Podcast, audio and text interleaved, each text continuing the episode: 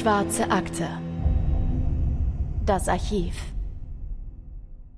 In der heutigen Folge der Schwarzen Akte stellen wir euch eine Liebesgeschichte vor, die so gestartet ist wie eine viel zu kitschige Liebesschnulze.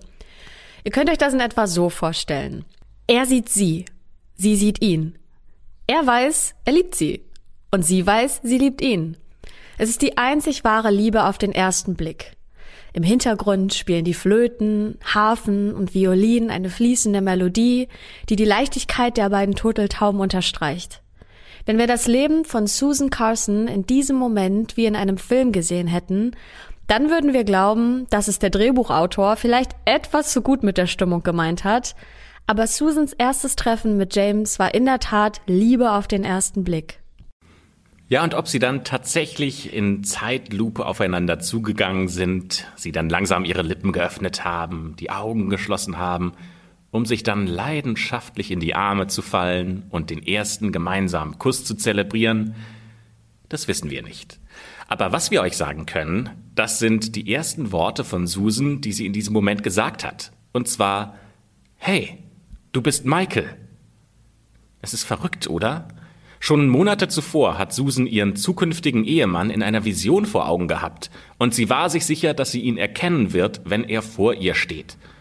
Ja, und dieser Moment ist jetzt gekommen. Dieser Mann steht jetzt vor ihr, dieser Mann, der sie aus ihrem langweiligen Leben befreien soll und ihr dabei helfen soll, wieder einen Weg ins Licht zu finden. Ach, sie hat ihn endlich gefunden. Traumhaft schön, oder? Wenn da nicht die Antwort ihres neuen Lovers wären. Ähm, Michael? Nee, ich heiße James. Tja, doof gelaufen, oder?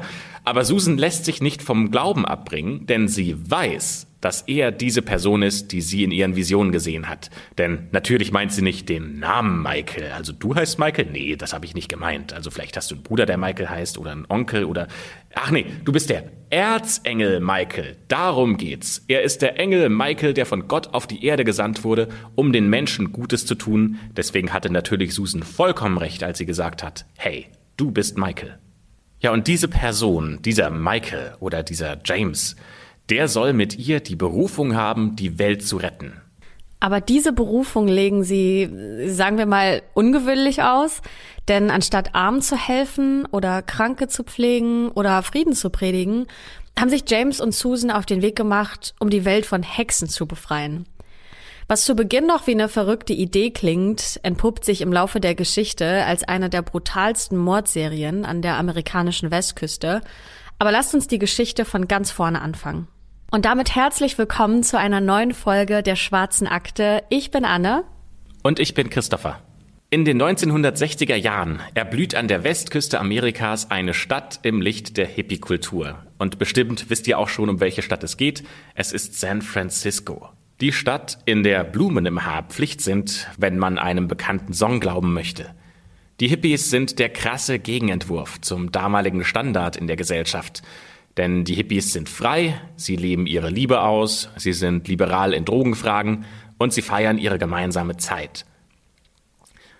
In den frühen 1980er Jahren stoßen dann allerdings zwei Personen zu dieser Hippie-Kultur, die das Prinzip der Liebe und der Freiheit komplett auf den Kopf stellen und anstatt für Frieden zu demonstrieren, werden sie mindestens drei Menschen umbringen. Ihre beiden Namen sind Susan Barnes und James Carson. Allerdings beginnt die Geschichte nicht in San Francisco, sondern wir starten in der Nähe von Phoenix im Bundesstaat Arizona. Hier lebt Susan Barnes ein Leben, über das ihr vor allem eins wissen müsst. Sie findet es selbst schrecklich langweilig. Susan ist Mitte 30, sie hat zwei Söhne mit ihrem Mann und kümmert sich um den Haushalt. Ihr Mann verdient sehr viel Geld und daher muss sie selbst keinen Job annehmen oder ausführen, da er die ganze Familie ernähren kann. Aber das klassische Familienleben findet sie ziemlich eintönig und sie hat keine Lust mehr, ihre Söhne ständig zur Schule zu fahren und dann den ganzen Tag alleine mit der Wäsche zu verbringen, den Boden zu schrubben und um dann abends letztendlich ihrem Mann nur noch das Abendessen auf den Tisch zu stellen. Deswegen sucht Susan nach neuen Möglichkeiten, um ihrem Leben, das bisher noch keine Glanzpunkte hat, neue Akzente zu setzen. Und sie setzt da auf eine ganz bestimmte Karte, die Jugend. Jetzt könnte man sagen, naja, vielleicht äh, hat sie einen neuen Klamottenstil gefunden oder sie hört die Charts oder benutzt Wörter, die wir heute vielleicht als cringe abstempeln würden. Aber nee, sie geht noch einen ganzen Schritt weiter, denn ihr jugendlicher Sohn, einer von den beiden, der bringt gerne Freunde mit nach Hause. Und die Freunde kommen auch echt gerne zu ihm. Und es wird ziemlich schnell klar, warum das Ganze so ist. Denn Susan geht mit diesen Jungs, die bei ihnen zu Hause ein- und ausgehen, äußerst freizügig um. Für unseren Geschmack zu freizügig, denn regelmäßig verführt sie die Freunde ihres Sohnes und peppt so ihr Sexualleben auf. Es gibt Gerüchte, dass sie mit über 150 pubertierenden Jungs geschlafen haben soll. Außerdem freundet sich Susan mit Drogen an und die konsumiert sie am laufenden Band. Ganz besonders haben es ihr LSD und Mescalin angetan und mit diesen Drogen verschafft sie sich dann einen Einblick in andere Sphären und sie bekommt so auch schließlich ihre ersten Visionen. Die klare Nachricht, die sie von den Drogen empfängt, ist, du musst dein Leben ändern. Und eine dieser Versionen sagt Susan ganz eindeutig, sie soll als erstes raus aus diesem Leben. Weg von ihrem Ehemann, denn auf sie wartet ein neuer Mann, der ihr Seelenverwandter sein wird. Jemand, der sie nicht zu Hause am Herd versauern lässt, sondern der mit ihr gemeinsam große Pläne umsetzt, die ihr die Vision vorgeben. Susan vertraut diesen Visionen auch und lässt sich tatsächlich von ihrem Mann scheiden und bekommt dadurch auch eine stattliche Summe Geld von ihm. Jetzt kann sie endlich die Freiheit genießen, die sie sich lange erträumt hat. Und wir befinden uns zeitlich betrachtet jetzt Ende der 70er Jahre. Auf einer Party lernt Susan dann einen neun Jahre jüngeren Mann kennen, der sie sofort fasziniert. Wie das erste Gespräch zwischen James und ihr begonnen hat, das haben wir euch ja schon am Anfang erzählt. James muss ebenfalls von Beginn an sehr großes Interesse an Susan gehabt haben. Und es war ja bekannt, dass sie gerne jüngere Sexualpartner verführt hat. James ist so ein bisschen der Gegenentwurf zu Susan, denn äh, James gehört zur Hippie-Bewegung und es ist schon optisch zu erkennen, denn er hat lange schwarze Haare, einen wilden Vollbart und mit seiner kleinen runden Brille, da sieht er schon fast so aus wie John Lennon. Und er lebt auch in Arizona ein ja fast schon typisches Hippie-Leben.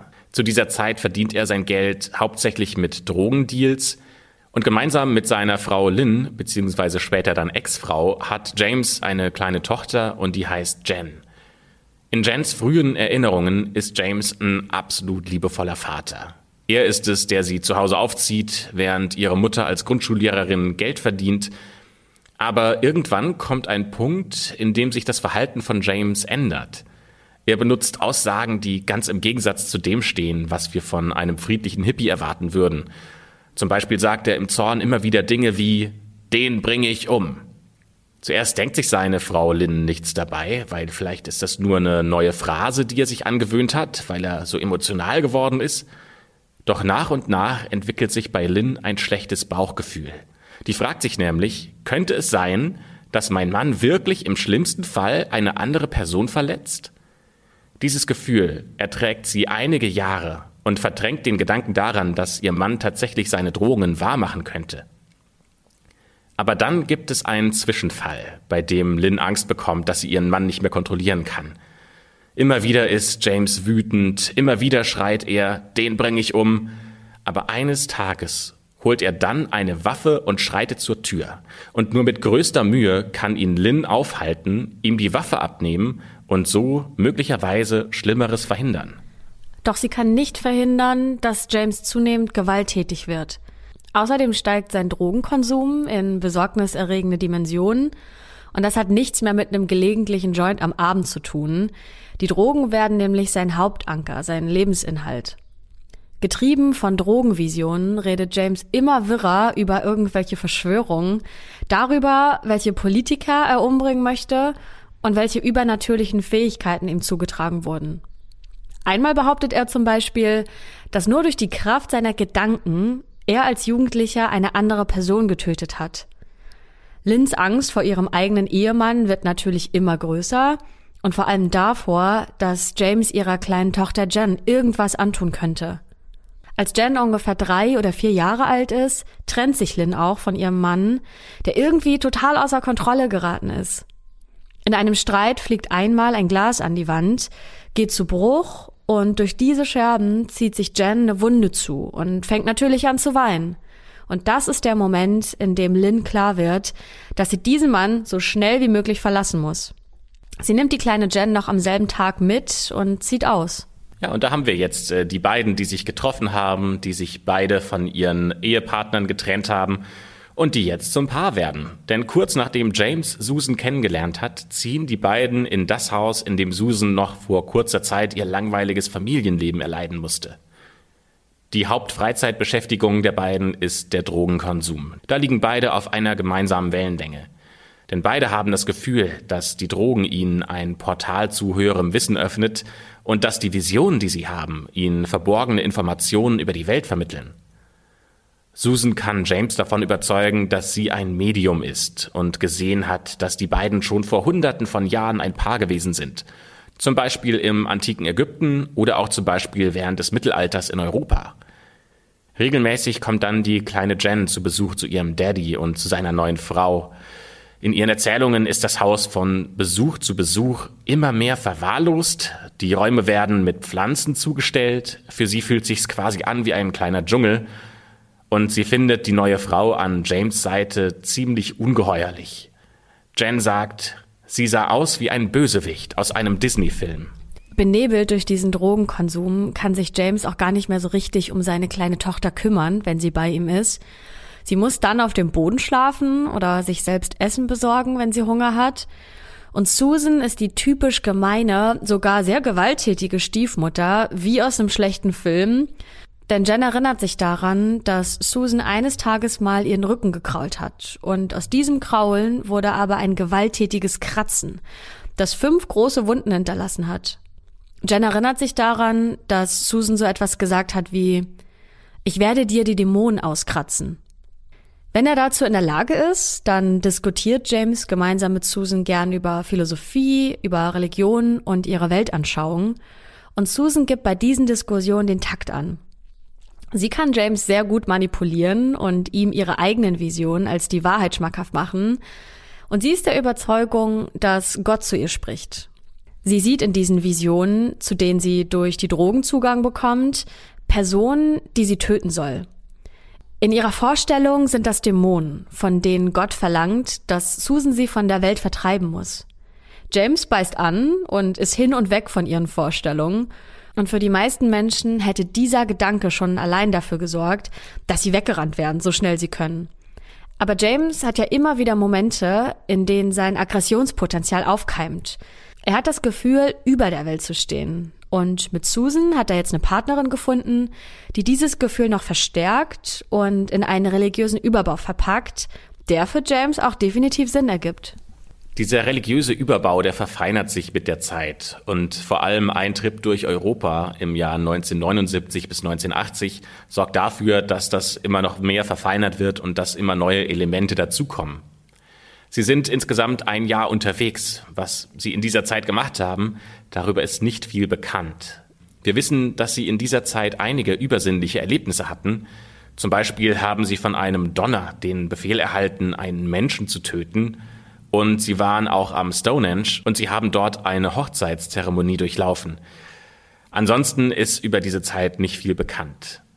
Aber als sie wiederkommen, da haben die beiden sich verändert. Bei James fängt das schon beim Namen an. Der nennt sich jetzt nicht mehr James Carson, er nennt sich jetzt Michael Bear. Den Vornamen, den hat er natürlich von Susan verpasst gekommen, nach dem Erzengel. Den Nachnamen, den hat er selbst gewählt denn er sieht Bären als seine Seelentiere an, denen er sich nahe fühlt. Auch ihre religiöse Identität hat sich verändert. Sie sind jetzt Muslime geworden. Allerdings gehören sie keiner bekannten muslimischen Bewegung an, sondern sie haben da ihre ganz eigene krude Interpretation kreiert. Sie sind sehr fundamental und legen den Koran wahnsinnig strikt aus. Gleichzeitig lassen sie ihre Visionen aus den Drogentrips in ihren Glauben mit einfließen. Sie sind große Fans des Dschihad, also dem Kampf für die Religion. Und Michael, wir nennen ab sofort James äh, Michael, weil das äh, jetzt der Name ist, den er hauptsächlich führen wird. Michael und Susan, die beschreiben ihre Glaubensrichtung als vegetarische Muslimkrieger. Ihre Religion besteht aktuell also aus exakt zwei Mitgliedern, nämlich Michael und Susan. Die beiden wollen aber mehr Menschen für ihren Glauben missionieren und eine Schar von Jüngern aufbauen. 1980 kommen die beiden in San Francisco an und hier ist die Hippie-Szene noch immer riesig und Michael und Susan können dort perfekt eintauchen. Sie verdienen ihr Geld dort durch den Verkauf von Drogen und sie finden auch schnell Gefolgschaft, die sich ihrer Religion zugehörig fühlen möchte. Karen Barnes ist 23 Jahre alt und sie möchte Schauspielerin werden und war eine lange Zeit lang die Haushaltshilfe von Jane Fonda, eine bekannte Schauspielerin und sogar Oscar-Preisträgerin. Sie wird eine Art Dienerin für James und Susan und die drei wohnen sogar gemeinsam in einer Wohnung, für die aber allein Karen bezahlt. Bald schon entwickelt sich eine emotionale Nähe zwischen Karen und Michael und für Susan ist diese Beziehung auf jeden Fall ein Dorn im Auge, denn sie ist ja das Medium, die Auserwählte, und sie fühlt, dass ihre übernatürlichen Fähigkeiten gestört werden. Aber das sind keine irdischen Emotionen, die sie stören, denn es kann nicht sein, dass sie eifersüchtig ist. Nee, ihre Mächte werden vom Einfluss böser Geister beeinträchtigt. Susan kommt schnell dahinter, was sie so genau stört, und das ist für sie, dass Karen eine Hexe sein muss. Ja, und wie geht Michael mit diesem Gedanken um? Ich meine, er könnte natürlich sagen, hey Susan, das ist alles gar nicht so schlimm, mach dir keine Sorgen, du bist die Einzige für mich, wir gehen einfach weg. Dann könnten die beiden ihre Religionsgemeinschaft aufrechterhalten. Ja, dann würde es vielleicht Sinn machen, äh, sich von Karen zu entfernen und aus der Wohnung auszuziehen. Das würde zumindest bedeuten, alles geht so weiter wie zuvor. Oder andere Möglichkeit, er könnte zugeben, dass er sich in Karen verliebt hat. Dann bricht vielleicht die Beziehung zu Susan auseinander. Ja, dann müsste Susan von Null auf beginnen und sich neue Mitstreiter suchen. Und für Michael wäre das dann quasi der Weg in die neue Liebe. Aber er entscheidet sich für keine der beiden Alternativen. Er wählt eigentlich den Weg, der beide noch weiter abstürzen lässt und der ihnen keine Chance mehr auf die Rückkehr in ein normales Leben lässt. Michael stimmt Susan zu, dass sie sich mit Karen eine Hexe angelacht haben. Und da gibt es nur eine Lösung, um diesen Fehler zu beheben. Karen muss sterben. Am 6. März 1981 überraschen Michael und Susan Karen in der Küche. Es ist später Abend. Susan lenkt die junge Frau ab und verwickelt sie in ein Gespräch. Das sorgt dafür, dass Michael sich im Rücken von Karen unbemerkt mit einer Pfanne in der Hand anschleichen kann. Als er nah genug an Karen steht, sagt Susan, tu es. Und dann schlägt Michael mit aller Wucht zu. Karen kippt zur Seite um. Doch dann zögert Michael für einen kleinen Moment, für einen winzig kleinen Moment, in dem er vielleicht unsicher ist, ob er wirklich einen Mord begehen soll. Doch bevor er da noch lange drüber nachdenken kann, schnappt sich Susan ein Küchenmesser und sticht auf das Gesicht von Karen ein. Nach ihr sticht auch Michael mehrmals zu, denn insgesamt 13 Stichfunden gibt es im Gesicht und am Hals von Karen und es gibt keine Chance für sie zu überleben. Susan und Michael wickeln Karen dann anschließend in eine Decke und legen ihren Kopf auf ein Kissen. Diese Tat, die die beiden da gerade in der Küche begangen haben, ist ein blutrünstiger, brutaler und sogar hinterlistiger Mord – doch Susan und Michael sind davon überzeugt, dass sie der Welt damit etwas Gutes getan haben. Sie haben schließlich gerade eine Hexe beseitigt, das denken sie sich zumindest. Aber den beiden ist auch klar, dass es für Mord an Hexen natürlich auch eine Gefängnisstrafe in den USA gibt. Sie müssen also von hier verschwinden, das steht fest, und noch in der Tatnacht fliehen sie aus San Francisco. Einen Tag nach dem Mord wird die Leiche von Karen dann in der Küche gefunden. Der Boden ist blutüberströmt und die Polizei findet schnell heraus, dass Karen noch zwei merkwürdige Mitbewohner hatte. Mehr wissen sie zu diesem Zeitpunkt allerdings nicht. Das Einzige, was die Polizei sicher weiß, ist, dass sie eine Leiche haben und dass das merkwürdige Mitbewohnerpärchen verschwunden ist. Werbung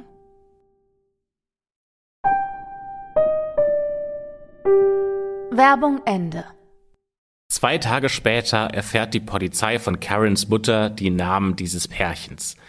Aber sie können mit den Namen nichts anfangen, mit Michael Bear und Susan Carson. Da gibt's gar keine Einträge in der Datenbank. Naja, wie auch, das sind ja auch nicht die echten Namen von den beiden.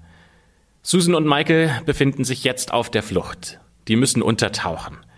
Das gelingt ihnen ziemlich gut tatsächlich. Ähm, über ein Jahr pendeln sie zwischen Kalifornien und Oregon Immer auf der Suche nach dem nächsten Job oder einem Ort, an dem sie mit Drogen handeln können oder auch einfach nur einem Schlafplatz für ein paar Nächte.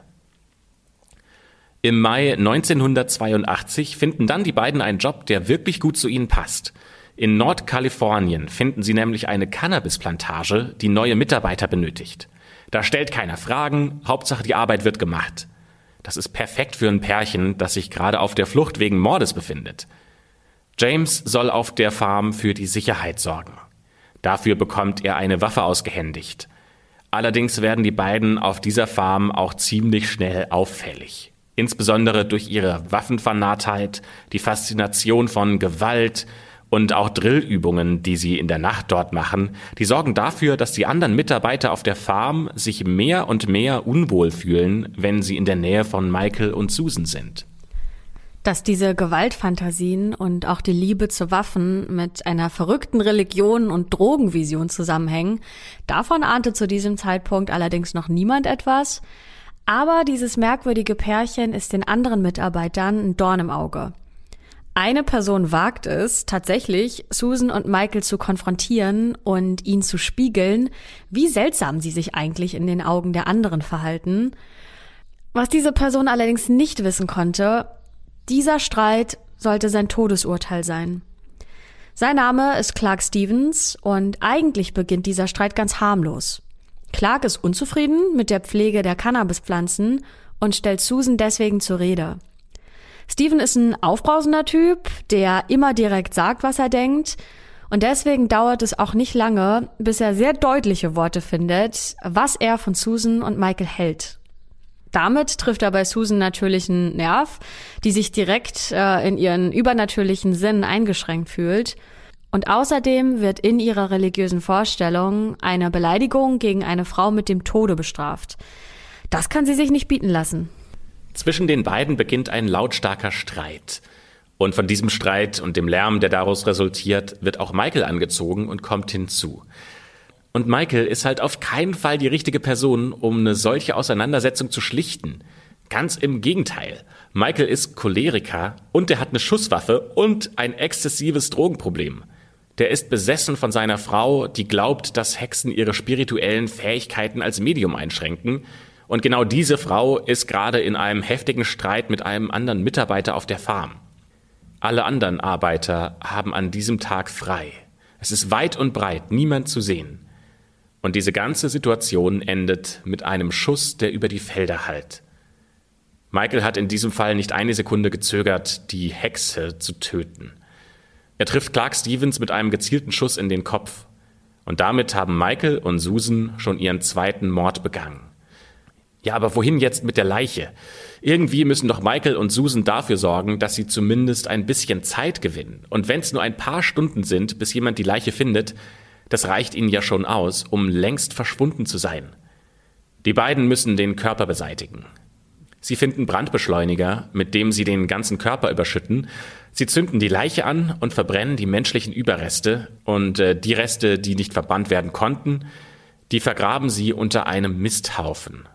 Ja, und danach werden die beiden nie wieder auf der Farm gesehen.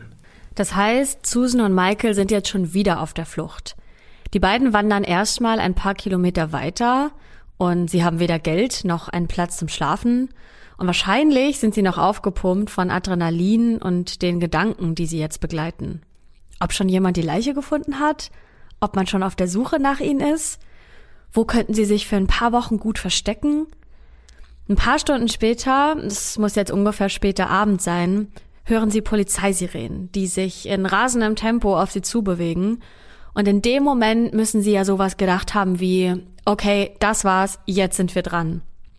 Ein Polizeiauto ist jetzt schon in Sichtweite und die Polizisten im Wagen sehen das Pärchen am Straßenrand. Aber das, was jetzt passiert, das haben sie bestimmt nicht erwartet. Sie sehen, wie die beiden Personen wild schreiend in verschiedene Richtungen davonsprinten und sich schnellstens aus dem Staub machen. Von der Zentrale haben die Polizisten eigentlich den Auftrag bekommen, sich um einen verletzten Wanderer zu kümmern, und sie hatten sich auf eine Rettungsmission eingestellt. Aber jetzt, da diese beiden Personen sich gerade selbst als hochverdächtig geoutet haben, macht es natürlich auch Sinn, mal kurz nachzuschauen, was es denn damit auf sich hat. Ein Polizeiwagen bleibt deswegen auch am Straßenrand stehen und die Polizisten finden tatsächlich auch Hinweise darauf, wen sie hier gerade aufgeschreckt haben. Denn Susan und Michael haben ihre Rucksäcke weggeworfen, um noch schneller flüchten zu können. Da reichen nur wenige Blicke in das Innere des Rucksacks aus, um zu verstehen, diese beiden Personen, die haben etwas zu verbergen. Denn die Polizisten finden gefälschte Ausweise, eine Waffe und ein Buch, ein Notizbuch, in dem Michael seine Vorstellungen einer perfekten Welt aufgeschrieben hat. Das Ganze ist ein politisches Manifest. Dieses Manifest nennt er A Cry for War oder auf Deutsch ein Aufruf zum Krieg. In diesem Manifest schreibt Michael über seinen Wunsch nach Bombenattentaten. Er hat mehrere Hinrichtungen und Ermordungen von Politikern geplant. Außerdem gibt es eine Liste von Personen, die nach der Vorstellung von Susan und Michael Hexen sind und die ermordet gehören. Da stehen zum Beispiel Personen drauf wie John Carson, das war zu dieser Zeit einer der bekanntesten TV-Moderatoren, oder auch der damalige Gouverneur von Kalifornien und auch ein sehr detaillierter Plan, wie sie den damaligen US-Präsidenten Ronald Reagan umbringen wollen. Und ab diesem Moment wird nach Susan und Michael gefahndet. Allerdings hat die Polizei nicht sehr viele Anhaltspunkte, denn der einzige Name, den sie finden und den sie im Moment vorliegen haben, ist Richard Errata.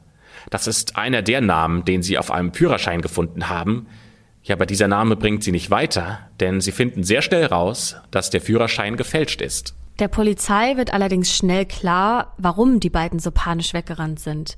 Denn auf der nahegelegenen Cannabisfarm wurde ein Mord gemeldet. Mitarbeiter der Farm haben einen Hund gesehen, der mit einem runden Gegenstand gespielt hat.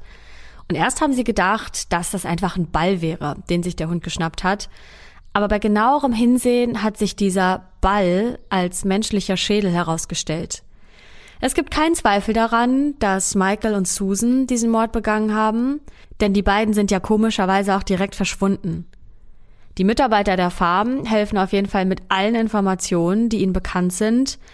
Allerdings hilft das nicht unbedingt weiter, denn die Polizei findet keine Informationen in ihren Datenbanken über den Namen Michael Bär und Susan Bär, aber ja, natürlich nicht, denn Michael heißt ja eigentlich James und den Nachnamen Bär haben sie ja nur erfunden. Es gibt weit und breit kein Michael Bär und auch keine Susan Bär. Und das ist ein riesiger Vorteil für die beiden, die jetzt erstmal im Untergrund verschwinden. Für den Fall, dass sie Probleme bekommen, hatten sie sich schon ein Safe House gemietet im Vorfeld und dort wollen sie sich wieder treffen, denn durch die Flucht vor der Polizei haben sie sich ja getrennt. Michael versucht, einen Weg durch Mitfahrgelegenheiten zu finden, um zu diesem Safehouse zu kommen und äh, will dort abgesetzt werden. Das erscheint Michael als die unauffälligste Möglichkeit, sich fortzubewegen. Aber er wird auf dem Weg dort erkannt von einem Mann, der ihn als Wachmann auf der Farm gesehen hat. Dieser Mann ruft die Polizei.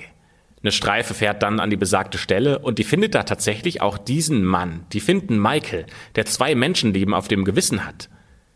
Aber Michael hat wahrscheinlich mehr Glück, als ihm im ersten Moment bewusst ist, denn der Polizeibeamte, der ihn festnimmt, der verwechselt Michael nämlich mit einem anderen Verdächtigen, der wegen versuchter Vergewaltigung gesucht wird. Als Michael bewusst wird, dass der Polizist einen Riesenfehler macht, da schafft er es sogar, seine Waffe, die er noch im Rucksack hat, im Auto des Polizisten zu verstecken. Denn hätte er die Waffe dabei, dann wäre er natürlich wahnsinnig verdächtig. Außerdem hilft Michael sein Geschick im Lügen extrem weiter. Er schafft es nämlich, diesen Polizisten davon zu überzeugen, dass sein Name Richard Errada ist und dass er nichts mit der Vergewaltigung zu tun hat. Ja, und äh, das ist aber auch die einzige Richtung, in die dieser Polizist ermittelt. Der versucht herauszufinden, hat Michael eine Person vergewaltigt? Und zum Ergebnis kommt er, nein, hat er nicht. Nämlich bei einer persönlichen Gegenüberstellung, da sagt sogar das Opfer, dass Michael nicht der Täter ist. Das heißt, in diesem Moment bleibt der Polizei tatsächlich nichts anderes übrig, als Michael wieder gehen zu lassen. Allerdings begeht Michael dann doch einen schwerwiegenden Fehler in seiner Befragung, die bei den Ermittlungen gegen ihn und Susan die Polizei deutlich weiterbringen werden. Die Polizei findet nämlich schnell heraus, dass der Name Richard Irata mit den Rucksäcken und dem gruseligen Manifest zusammenhängt, das am Straßenrand gefunden wurde. In diesem Manifest wurde ein Plan geschmiedet, wie der Präsident der Vereinigten Staaten von Amerika getötet werden soll. Und da ist die Aufregung natürlich riesig. Da Michael vor seiner Befragung auf der Polizeiwache auch ein Foto von sich hat machen lassen müssen, können die Polizisten auch ganz schnell bestätigen, dass er der Mann ist, der den Rucksack an den Straßenrand geworfen hat. Mit dem Namen Michael Bär und Richard Irata kann die Polizei aber nach wie vor nichts anfangen. Das heißt, diese Spuren verlaufen im Sand. Allerdings hat Michael bei der Befragung einen Namen genannt, der nicht erfunden ist, und zwar den Namen des Ex-Manns von Susan. Die Polizei fahndet jetzt also nach Susans Ex-Mann und sie fragt ihn nach der wahren Identität der beiden Mordverdächtigen. Seine Aussage hilft auch tatsächlich ein ganzes Stück weiter. Jetzt kennt die Polizei also die wahren Namen von Michael und Susan. Doch die beiden sind in diesem Moment natürlich schon über alle Berge. Und sie bleiben verschwunden bis zum Januar 1983. Da nimmt nämlich ein Autofahrer auf einer Straße im Sonoma County, etwas nördlich von San Francisco, ein trampendes Pärchen auf. Das sind natürlich Michael und Susan. Für einige Kilometer glaubt John, so heißt der Fahrer, dass er ein nettes Pärchen in seinen Pickup eingeladen hat, die auf der Reise durch Kalifornien sind. Aber in Wirklichkeit hat er seine Mörder eingeladen. Irgendwann, mitten während der Fahrt, behauptet Susan nämlich, dass John sie sexuell belästigt hätte. Sehr wahrscheinlich ist gar nichts davon passiert, aber diese Situation sorgt für einen heftigen Streit im Auto. Susan schreit plötzlich, dass John eine Hexe wäre und dass Michael ihn umbringen soll. Da entsteht ein heftiger Tumult und ein Streit im Auto, der in Handgreiflichkeiten während der Fahrt ausartet. Die ganze Situation eskaliert. John will seine Begleiter loswerden. Er hat eine Pistole im Seitenfach versteckt und richtet sie gegen Susan und Michael. Allerdings schafft es Michael, ihm die Pistole zu entreißen und er zielt während der Fahrt auf Johns Kopf. Als John erkennt, dass er in Lebensgefahr schwebt, da bremst er abrupt ab. Der Wagen kommt zum Stehen die beiden steigen aus und John kämpft um sein Leben. Außerhalb des Autos kommt es jetzt zu einem Gerangel zwischen Michael und John und Michael kann die Situation für sich entscheiden und richtet die Pistole kaltblütig auf John und drückt ab. Am helllichten Tag, im fließenden Verkehr. Einige Autofahrer haben Susan und Michael bei diesem Mord beobachtet und alarmieren sofort die Polizei. Und als diese eintrifft, machen sich Michael und Susan gerade mit Johns Wagen aus dem Staub. Jetzt beginnt eine Verfolgungsjagd mit etwa 180 Stundenkilometern. Susan sitzt am Steuer und versucht natürlich Abstand zu den Polizeiautos zu gewinnen, die sie verfolgen. Aber vergeblich, denn es dauert nicht lange, bis Susan die Kontrolle über den Wagen verliert und das Auto im Straßengraben landet.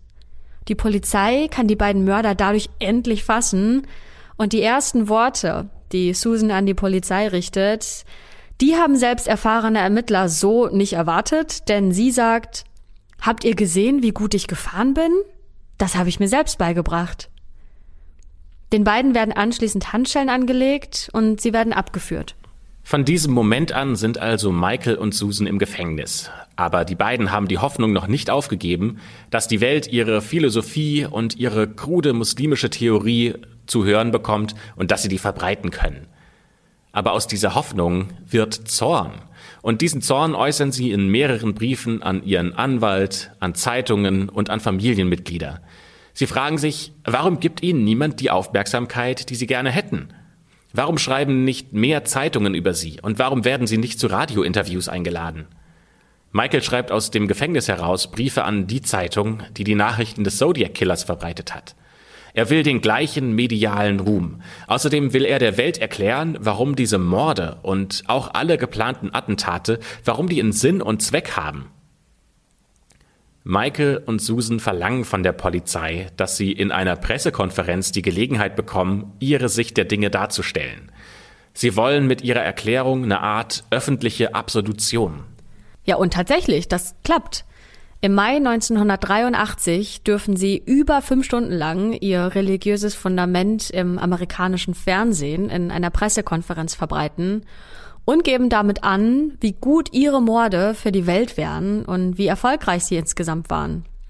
Der Anwalt der beiden ist über diese Pressekonferenz total frustriert und sagt, dass Susan und Michael sich geweigert hätten, mit ihm zu sprechen, sodass er gar keine Möglichkeit hatte, die beiden zu verteidigen. Aber als er dann an diesem Tag abends den Fernseher angemacht hat, kann er die beiden im TV sehen.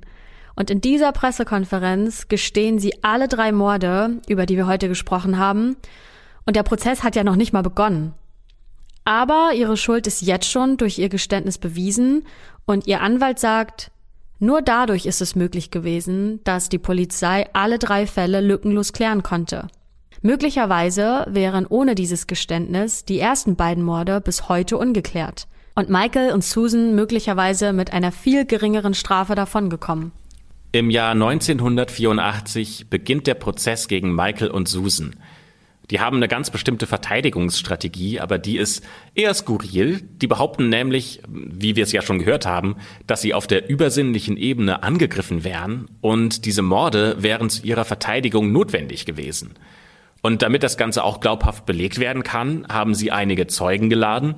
Das sind Hexen und Hexenmeister, die ihre Version der Wahrheit bestätigen sollen. Ja, aber vor einem weltlichen Gericht ist das eher vergeblich. Und tatsächlich werden sie dann auch am Ende des Prozesses beide zu jeweils 75 Jahren Haft bestraft. Die Zeitungen geben im Laufe des Prozesses den beiden dann auch einen Spitznamen, unter dem sie bekannter werden sollten. Das sind nämlich ab sofort die San Francisco Witch Killer. Die Morde, über die wir heute gesprochen haben, die sind dank des Geständnisses von Michael und Susan aufgeklärt. Michael und Susan haben vollständig und detailliert alles gestanden. Bis auf eine Frage. Sind sie vielleicht noch an anderen Morden beteiligt gewesen? Denn die beiden gelten als Verdächtige in zwölf weiteren Mordfällen. Und es gibt einen Punkt, an dem man sagen kann, da haben sie tatsächlich verraten, dass sie noch mehr Menschen auf dem Gewissen haben. Nämlich als Michael und Susan bei ihrer Pressekonferenz aufs Podium gegangen sind, da soll Susan zu Michael geflüstert haben, wir reden aber nur über die in Kalifornien.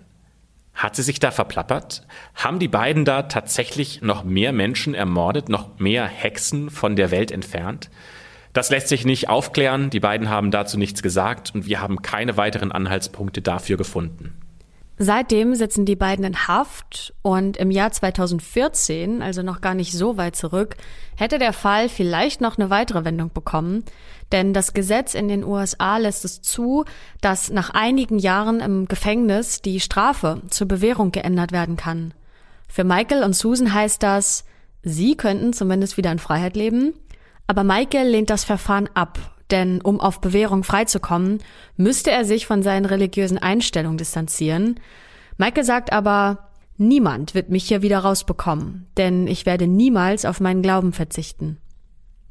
Eine Kampagne fordert, dass die beiden den Rest ihres Lebens hinter Gittern verbringen müssen, und das Gesicht dieser Kampagne ist keine Unbekannte, denn dabei handelt es sich um Jen, also die Tochter von Michael. Sie ist mittlerweile eine erwachsene Frau und hat die Zeit, in der ihr Vater gewalttätig war und als Mörder verurteilt wurde, ja nahezu verarbeitet, sagt sie selbst. Für Jen gibt es zwei Persönlichkeiten ihres Vaters. Einmal den liebevollen James Carson und den Serienkiller Michael Bear. Jen sagt über ihren Vater in einem TV-Interview, er ist ein brutaler Mensch, der mehrere Menschen ermordet hat. Und dabei hat er kein schlechtes Gewissen. Wenn es nach Jen geht, dann wird ihr Vater nie wieder aus dem Gefängnis freikommen. Sie jedenfalls hat den Abschluss mit diesem Fall gefunden. Es gibt auch einen Besuch im Gefängnis von Jen bei ihrem Vater. Und diesen Besuch hat sie dafür genutzt, dass Jen ihm sagen möchte, dass Michael für sie gestorben ist, dass sie keinen Kontakt mehr zu ihm haben möchte und dass er nicht mehr ihr Vater sein kann. Das hat Michael wohl ziemlich aus den Socken gehauen, denn er hat erwartet, dass Jen bei ihm vorbeikommt, ihn häufiger besuchen wird und ihn auch wieder Daddy nennt. In etlichen Briefen, die er dann aus dem Gefängnis rausschreibt, wird er immer aggressiver und gemeiner gegenüber Jen. Er versucht ihr ein schlechtes Gewissen einzuflößen, aber nach einer Weile hört dann Jen nichts mehr von ihrem Vater. Das hat sich bis heute tatsächlich auch nicht geändert. Es gibt keinen Kontakt mehr zwischen Tochter und Vater. Was Jen erst im Laufe der Zeit realisiert hat, Michael und Susan haben diese Morde und die Gewaltakte sogar persönlich vor ihr besprochen, als sie noch ein Kind war. Dafür haben sie eine Geheimsprache benutzt. Es gab zum Beispiel ein D-Word, das steht für decapitated oder auf Deutsch enthauptet, oder ein B-Word, das steht für bludgeoned Und das heißt auf Deutsch erschlagen. Als Kind hat sie tatsächlich sehr bewusst mitbekommen, wie schlecht sich ihr Vater verhält. Und sie musste auch immer geheim halten, dass dieser Verbrecher ihr Vater ist. Ja, sie hat da enorm unter diesem Trauma gelitten und sich tatsächlich sogar die Frage gestellt, wenn mein Vater ein böser Mensch ist, bin ich's dann vielleicht auch? Für Jen gab es aber eine besondere Person in ihrem Leben, die ihr dabei geholfen hat, das alles durchzustehen. Und zwar ist das ihre Lehrerin, Mrs. Case. Und zwar wusste ihre Lehrerin nichts von Jens Hintergrundgeschichte, aber Jen sagt, immer wenn ich bei ihr war, hat sie mir gesagt, dass ich ein liebes Mädchen bin. Sie hat mir eine Ruhe beigebracht, die mir das Leben gerettet hat. Ja, und so hat die Tochter von Michael Bär ihren Frieden mit diesem Fall gefunden, der ja absolut Wahnsinn ist, wie die beiden sich durch San Francisco durchgemordet haben, kann man schon fast sagen, und wie sie in ihrem eigenen Wahn versunken sind. Ja, und interessant ist ja bei der Geschichte auch, dass beide, sowohl Michael als auch Susan, vorher ja eigentlich ganz normale Familienleben geführt haben. Ne? Also mit einem Ehepartner, mit einem Kind ähm, und dann ja aufgrund irgendwelcher Visionen zu dem geworden sind, ähm, was sie letztendlich waren.